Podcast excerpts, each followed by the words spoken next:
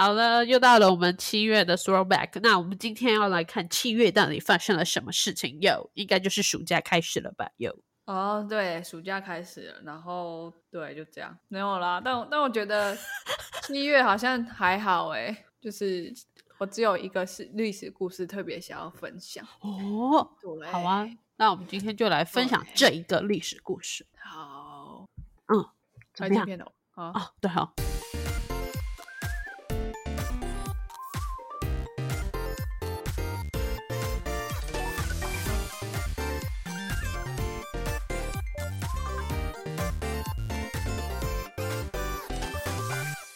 我不知道我老的时候世界会不会爆炸，但我知道再不说出来我就要爆炸了。我是 Alex，我是 Shan，嗨嗨，好，所以七月嘛，那我觉得这个这个单元我们录了很多，然后大家都好像反应都还不错。然后，但是呢，七月的话，我觉得就是历史事件好像比较少被记录下来，因为我们都是讲那个台湾比较近代，可能七零至少七零以后的事情。是对，不知道为什么七月好像比较。和平吗？太热了，不想做事，好吧？想要造反吗？哦，我现在先不要。想要抓人吗？哦，我现在先不要。好，但是七月也是有，也是有一点一个人的故事，我特别想要分享，所以就就来讲他就好，叫做陈文成。哦，对，在在成大有一个南荣广场嘛，那台大有一个陈文成广场，是很最近才设立好的。嗯。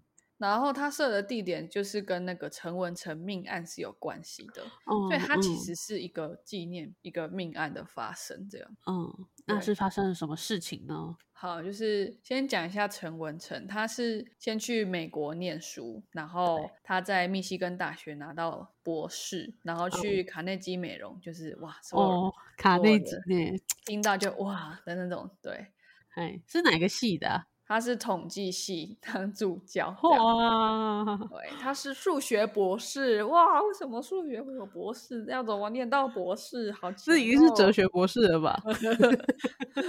对啊，然后在，而且是那个年代，他就在卡内基美容当统计系的助教，超就是一个牛牛人啊，是啊，是这样讲吗？太牛了。要要，而且要跟大家讲一下，助教不是什么 T A 哦，助教是助理教授的意思，是教授啊，教授的等级。对对，好，所以就是一个这么样牛的牛人，他回到台湾之后，那在前一天晚上被台，那时候是戒严时期嘛，就已经被警备总部约谈，结果隔天就沉尸在研究生图书馆旁边。哪里的研究生？台大的台大研究生图书馆旁边。哦，天哪！Yes，对，嗯，所以就是，但是呢，就是那时候的验验尸报告跟那个警方侦查结案的结果，就是有一些很悬疑的出入。嗯，怎么说？但其实那时候的很多命案，或者是一些呃什么东西突然被烧掉啊，也都是有一些很悬疑的结论。这样，毕竟那时候就是整个是整个国家都是权力都被合在一起了嘛，所以你不知道那个到底是正正常的司法体系运作、警察体系运作，还是到底怎么样？这样是是是。好，需要先讲陈文成的死吗？还是先讲他做什么事？哎，先讲他做什么事好了。哦，好，那他就是他就是一个学霸。对，讲完没有了。他出生在北部，他爸爸早早年是在林口经营茶叶的买卖。哇，那很有钱呢。对他一九五零出生嘛，那个时候，对啊，所以他们家算是应该算是小康吧，这样。嗯，对，然后诶。后来呢，陈文就是他他们家的家境还不错嘛，所以他就可以念书。那他一开始就他就是建中毕业，考上台大。那他其实考上台大医学系，不是数学系。嗯，那他不能当医生，是因为他有色盲啊。有色盲不能当医生吗？我不知道，反正他是这样写的，这样。对，是啊，色盲不能当医生，没错，因为很多试剂跟试纸是颜色来判断的。对对，嗯，好，所以他，但我觉得他念数学系变得更牛了，这样。对，他是当年大学联考全国第二名，结果去念数学系，这样是 好。但他在他在数学系呢，就是发明了一个东西，发发明。对，他在台大毕业之后发明一个东西叫自动计价器，就是用就是那个数学不是有个函数嘛，用函数的方式去去自动计价。嗯，自动计价就是呃用数学函数去把物质跟重量导出来，这样。哦，好难哦。嗯。我的理解啦，应该就是那个东西，就像我们现在的自动结账这样，就是你东西放进去，它知道你那个东产品多重，然后应该要多少钱这样。哦，对我我觉得是，就是我这边感觉比较像是说，因为以前没有说。呃，有一个单位嘛，就是假如说一公斤五块，一公斤十块，然后以前都是说，哎，这一把给你三十块，这一把给你六十块，但是现在的话，就是会变成说，你只要放上这个自动计价机的话，你就会知道说，哦，这一把大概是多少克，所以换算出来是多少钱。哦，对对对，感觉比较像这样。嗯，有有，我刚刚我刚刚有在另外查到，他说像那个计程车的计价器，就是用这个用这他发明的这种这种系统了，一样的原理，这样对。固定的一个里程，固定的一个单位，然后去换算价格，那其实就很简单，就是一个乘法概念。但是过去没有啊，嘿嘿，对，而且但那时候没有被实际使用，因为台湾还没有统一度量衡，然后，而且一九七零年还没有统一度量衡，这边是称斤，那边是称公斤，这边还称三块石头，领先世界太多了。真的不愧是从美国回来的统计学教授。我没有，那时候还没去美国，他才他刚大毕业。哇，好厉害！他是他是在服役的期间，嗯，发明这个东西这样。哇，嗯。对，服兵役的时候发明的这样。那他服完兵役之后去念台大数学研究所，然后 然后就考到美国奖学金嘛。那年代讲就是就是会一定要去来来来台大去去去去美国这样，对吧？所以他就去密西根大学读数学研究所。然后他到美国一年内就取得精算师的头衔。哎，精算师很难考哎，我记得一年才没有几个，就是我们现在这个年代，一年好像。好像他有精算师，有一般的精算师，然后跟那种高级的精算师，对对对，那个很难考。他就是学霸，我错了，我怎么会说难考呢？哎呀，那很简单啦，对，陈文成而言，对啊。然后还有一个是我，我连他在做什么都看不懂，就是他二十八岁的时候就拿到博士学位，然后他的研究是叫做古典弹模型、博斯、爱因斯坦弹模型，还有波利亚弹模型。就跟你说，他读读的是是数学哲学系好，反正就是他的他的研究。他的博士研究发表在一个论文的杂志嘛，都是这样嘛，发表在应用几率上面。然后好像那时候就是因为他的研究成果很很多同行都很看好他，就诶觉得诶很厉害哦，然后就他就拿到卡内基梅隆大学的聘书嘛，就去当教授。嗯。对，然后可是那个时候就开始，因为那时候也一九七八年了嘛，所以那时候就有很多党外运动。所以他在美国时候就就去他就开始读政治学这样，然后参与美国那时候已经很多台湾人就去参加同乡会什么的，去去赞助《美丽岛》杂志这样。嗯。所以就是因为这件事情，他在他有这个捐款的记录，所以就会有一个捐款者嘛。那这个名单就被警察拿到了，所以他几年后回到台湾就不要回来了。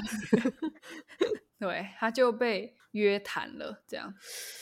所以就是回到刚刚讲那个 莫名的死因，那我接下来就讲他死因的很疑点的地方。所以其实陈文成命案也会蛮多人说是一个陈文成悬案这样。嗯，对。那官方的结案报告就说他是他是畏罪自杀。那有什么罪？对啊，没有什么罪，而且而且也没有写说他们要逮捕他，逮捕他原因啊，或是起诉他的原因是什么这样。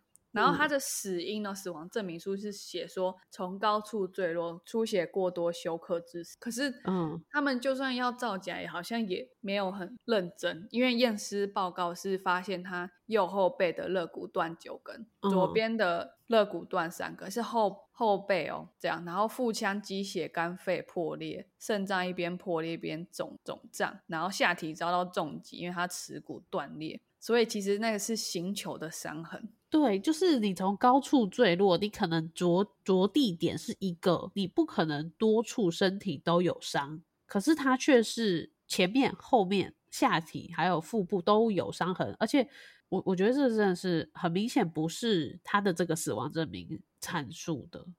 对，所以嗯，所以其实。所以其实他应该是就是先被刑求，然后被丢下去，所以他说死因是这样，或者说不要刑求啊，说或者他可能跟谁殴打了，互相殴打。啊，对啊，因为你没办法证明是警察对刑求，对对对。对。好，嗯。然后那时候有一个从来从美国来台湾验尸的法医，他就说他的验尸报告是写说并没有被人刑求的证据，然后他他看到的伤口的可能性是说是从楼上被丢下来的时候坠落导致的伤，没有错，对，这样。可是他看完的尸，他看身体而已嘛，可是他看那个他死的时候穿的衣服，说那不是第一现场。因为如果是摔下来，衣裤衣裤一定会沾血，这样。嗯，对，所以就是他的意思，就是说可能那衣服是后来被换上去的，这样。哦，嗯，对。那后来的那个验尸官，他回到美国之后，才办了一个机场会记者会哦。他说他不可能死于自杀，也不可能死于意外，而是死于他杀。哎，这个这个，我只能说这个法医很聪明，他先回美国 才讲了这句话，不然他真的是不用回去了。对，所以他怀疑他陈文成是被人打昏或是麻醉之后丢下去的，因为他看了血液毒性分析，发现有几个检验没有做。那他，而且他有去要求说要带回美国化验，可是就被拒绝了。这样哦，嗯，对，嗯。他讲的很关键的一点就是，他为什么觉得是被谋杀，是因为他的尸体的位置跟伤口吻合，被人平台以平行方式从楼梯跑下的推论，这样哦，因为是平台在掉下去，所以可能会离那个栏杆有的位置。如果你是自己跳下去的话，应该就比较可能，比如说头着地啊。可是刚刚讲他的是，他是后背肋骨端，对对对，而且是胸部，不，他没有讲他的头怎么样，对。而且我觉得还有一个点是，你说陈文成到底做错了什么事情吗？他，你你所我们所知道，也不过就是陈文成以财力支持了《美丽岛》杂志而已。对，那有必要吗？对啊，然后一直到就是到二零二零一一年才开始说要去要去立碑，然后其实那时候的校方是一直有想要阻挡这件事情，这样。嗯。对，而且跟很多任不同不同校长，其实台大校长一定都跟政治有关系啊。对，没没办法，真没办法。对，然后不同校长有不同的政治立场，可能那时候也不同的党这样。对。所以有时候就会可以募款，有时候不能募款，然后最后最后才到二零二零年的时候，陈文成事件纪念广场才动工，然后设计好这样。现在到那个呃图资系旁边就可以看到，那个就是那个就是当年的刚刚讲那个研究生图书馆这样。嗯嗯嗯。好，那为什么特别分享这个？因为现在有一个，到现在都还有一个基金会，就是陈文成博士的纪念基金会，这样是对他们推广人权运动还蛮多。那尤其有一个活动，我自己参加过，叫做呃人权体验营。人权为什么要体验呢？这样他们就自己开玩笑说，就是人权剥夺体验营这样。嗯，因为他会把他会把我们送到绿岛。然后绿岛当年就是管很多政治犯的地方嘛，然后他会让当地的学呃，就是我们到了那边之后，学员都会听到呃，直接那时候被关的人分享他的故事，所以就是。很多已经八十几、九十几的老爷爷老奶奶就说他当时为什么被抓去关，然后你就会知道哦，其实很多人当年连共产主义是什么都不知道，被抓进去了之后才学到这样。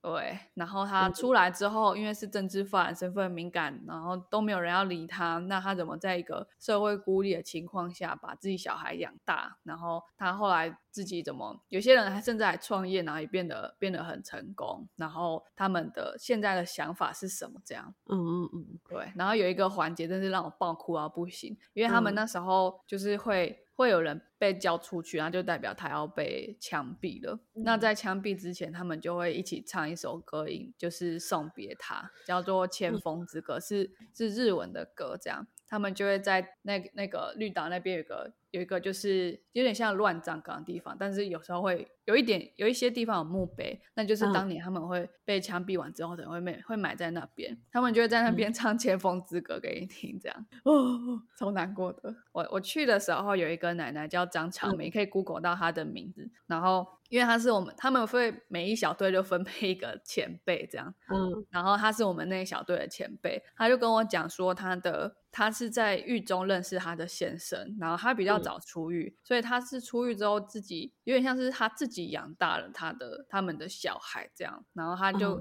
他其实就重点，他想要跟你讲就是他觉得他小孩很棒，然后其中一个小孩变成舞蹈家吧，我记得这样。然后他说，我就问他说：“你不会很恨国民党吗？”他说：“我当然恨，就是非常恨。可是我的生活还是要过下去。”所以，他就是那句话最好的诠释，就是当当你没有选择的时候，就是你只能勇敢。对啊，然后我就我就哭爆，然后他居然说：“不要哭了啦！”这样安慰我。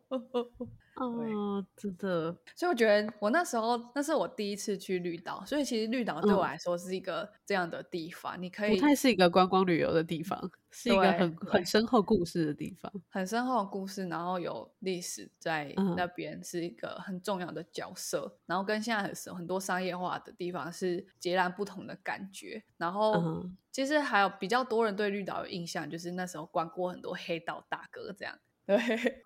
所以其实我，所以所以我觉得其实绿绿岛除了潜水之外，可能也蛮适合做一些文史导览。然后你现在去，因为现在是民进党执政嘛，所以就会有他们就会有很多预算，所以他们现在那个人权园区都重新整修过，这样大家可以去看，因为你会学到更多啦。现在民进党执政可能可以这样，不知道之后谁执政那就不一定了。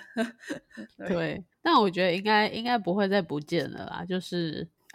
我觉得日后也不会有政党可以让它不见的，可能不会不见，只是会突然哎没有预算了，什么东西坏了就不能修这样。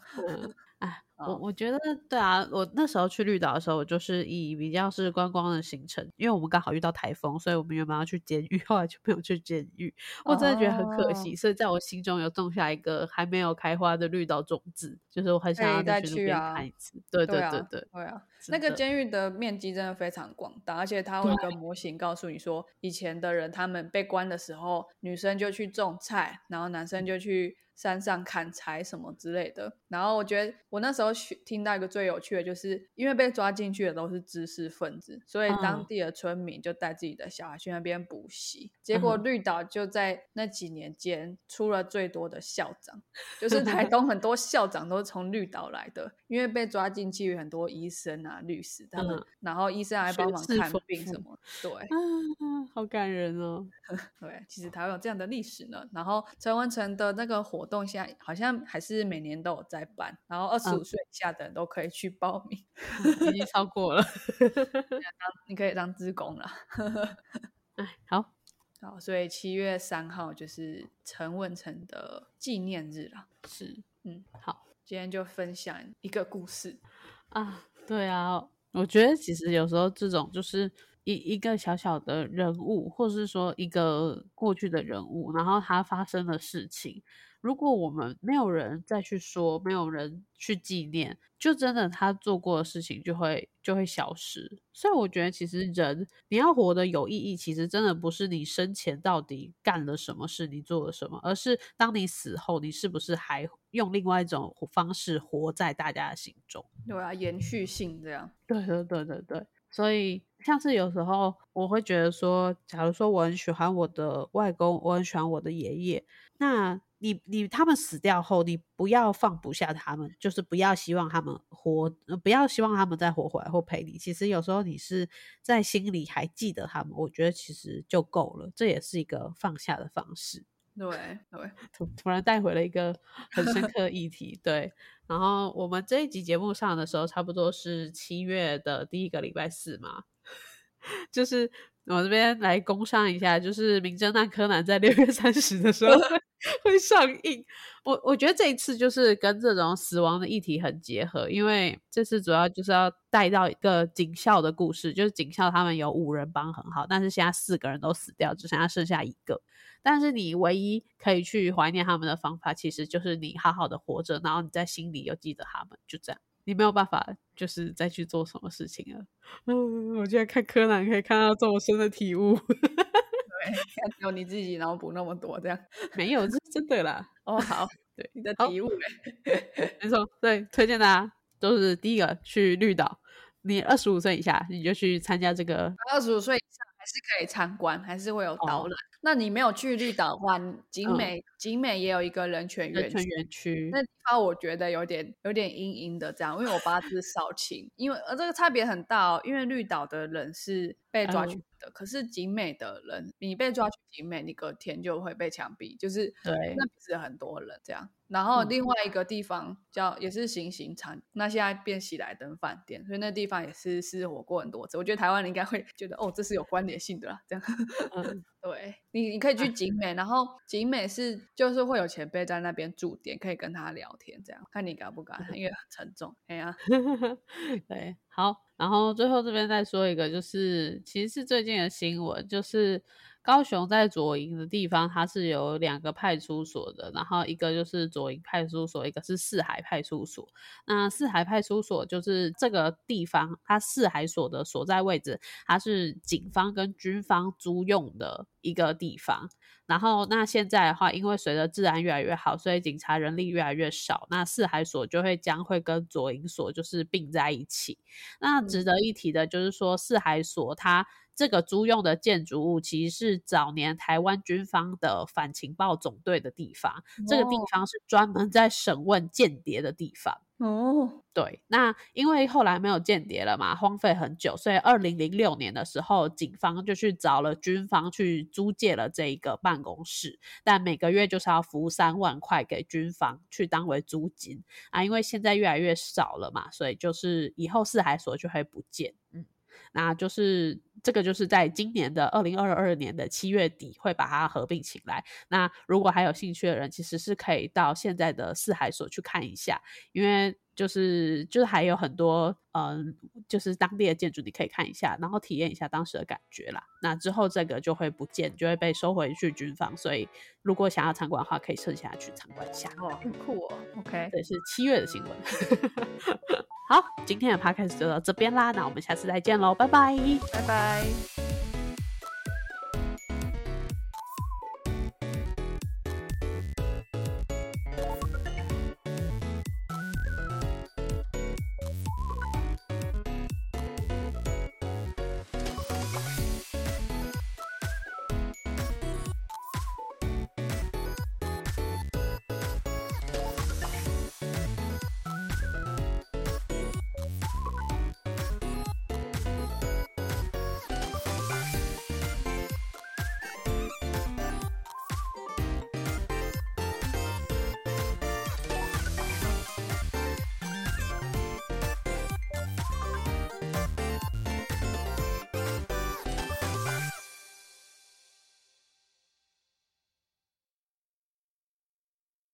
哇，今天聊完口好渴哦，请我们一杯真奶，让更多优质的内容准时送到你手机里吧。